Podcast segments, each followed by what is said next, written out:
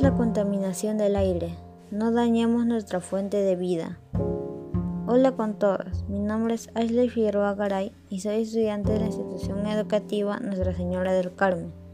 Curso el tercer año de secundaria y hoy les hablaré sobre un problema muy importante. Espero sea de su agrado.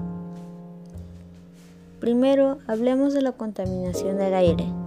Esta es la alteración de la calidad normal del aire o de la atmósfera.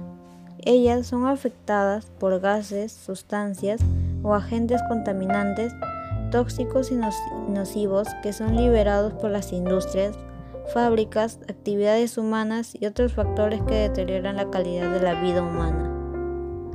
Al haber ese problema tan grande, las consecuencias también lo son. Algunas de ellas son el deterioro de la capa de ozono, que nos protege de los rayos ultravioletas que emite el sol. Problemas respiratorios en los seres vivos como asma y bronquitis. Aceleración del efecto invernadero, entre otras más. Pero nosotros también podemos solucionar el problema que ocasionamos. Una de las cosas que podemos hacer es no quemar la basura u otro cualquier objeto. También debemos de dejar de usar aerosoles que contengan químicos que dañan la capa de ozono.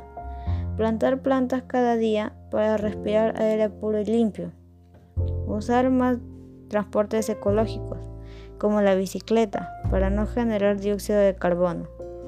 Estas y muchas otras actividades son las que podemos hacer para dejar de contaminar el aire y reducir las consecuencias de nuestros actos.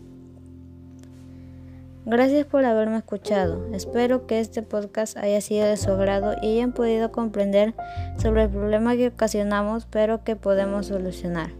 Y recuerden, no contaminemos el aire. De ella depende de nuestra supervivencia. Y si no lo hacemos, pagaremos las consecuencias. Gracias.